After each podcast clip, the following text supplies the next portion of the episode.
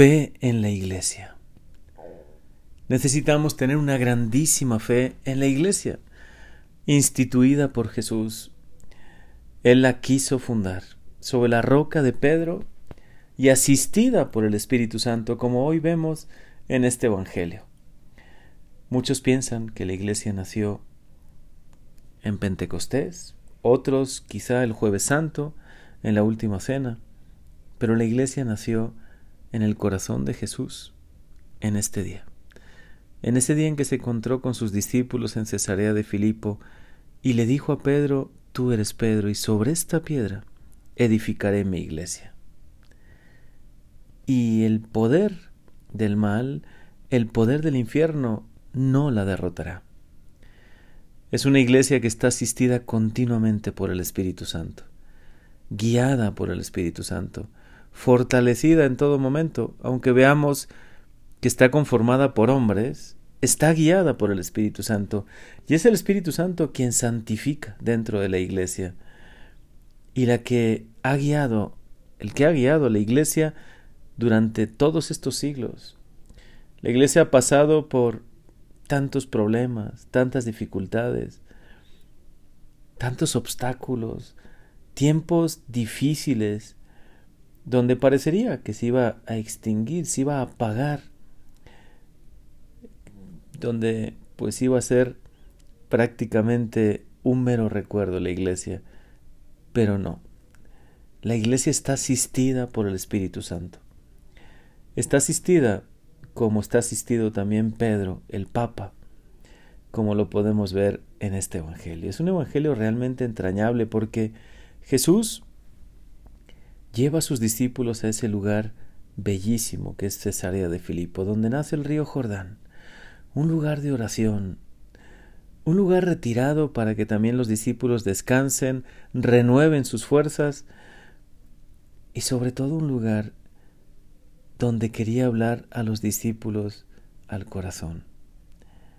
Podemos recrear quizá ese bello lugar, escuchar el río, el río Jordán que precisamente ahí nace la naturaleza, el canto de los pájaros, un lugar verde lleno de, de esa exuberancia de naturaleza, lleno de la belleza de la creación.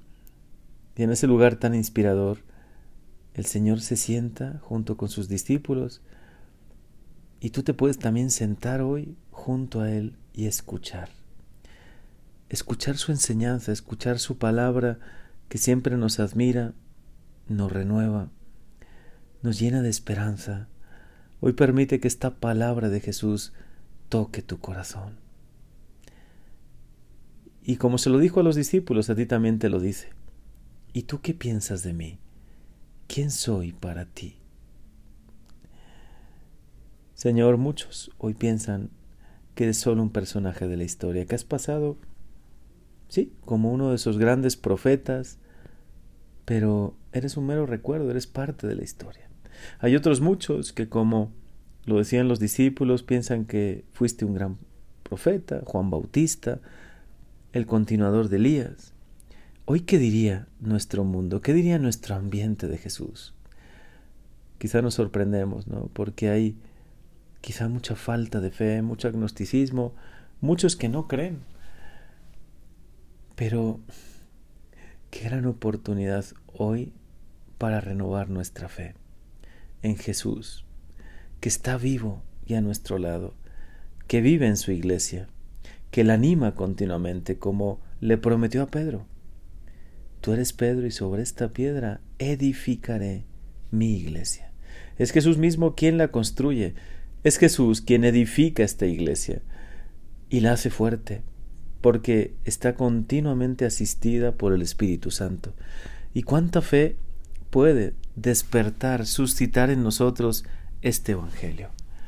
Señor, sé que guías a tu iglesia. Tú nos has regalado este grandísimo don, este sacramento de salvación que es la Iglesia Católica, por la que tú has dado toda tu vida. Nos alimenta con la Eucaristía, porque tú te haces presente realmente en la Eucaristía nos fortalece con cada sacramento, con el bautismo, la confirmación, continuamente guía nuestras vidas la presencia viva del Espíritu Santo.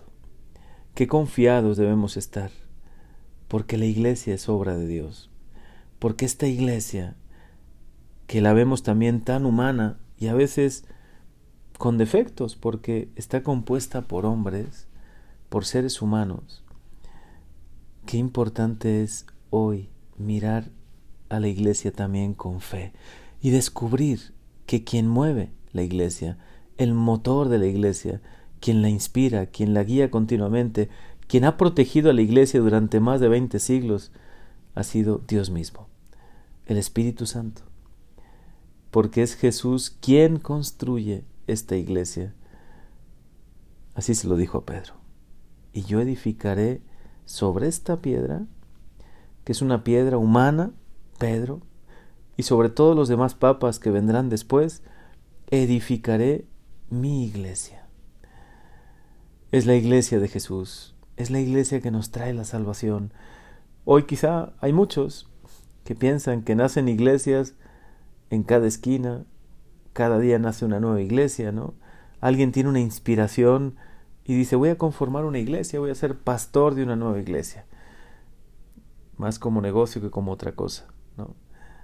Pero la verdadera iglesia, la que de verdad nos trae la salvación, la que continuamente hace presente a Jesús por medio de los sacramentos, es la iglesia católica, la fundada por Jesús, la que está fundada sobre la roca, la piedra firme que es Pedro, y que son todos los demás papas esa sucesión apostólica de los papas, cuánta certeza nos da.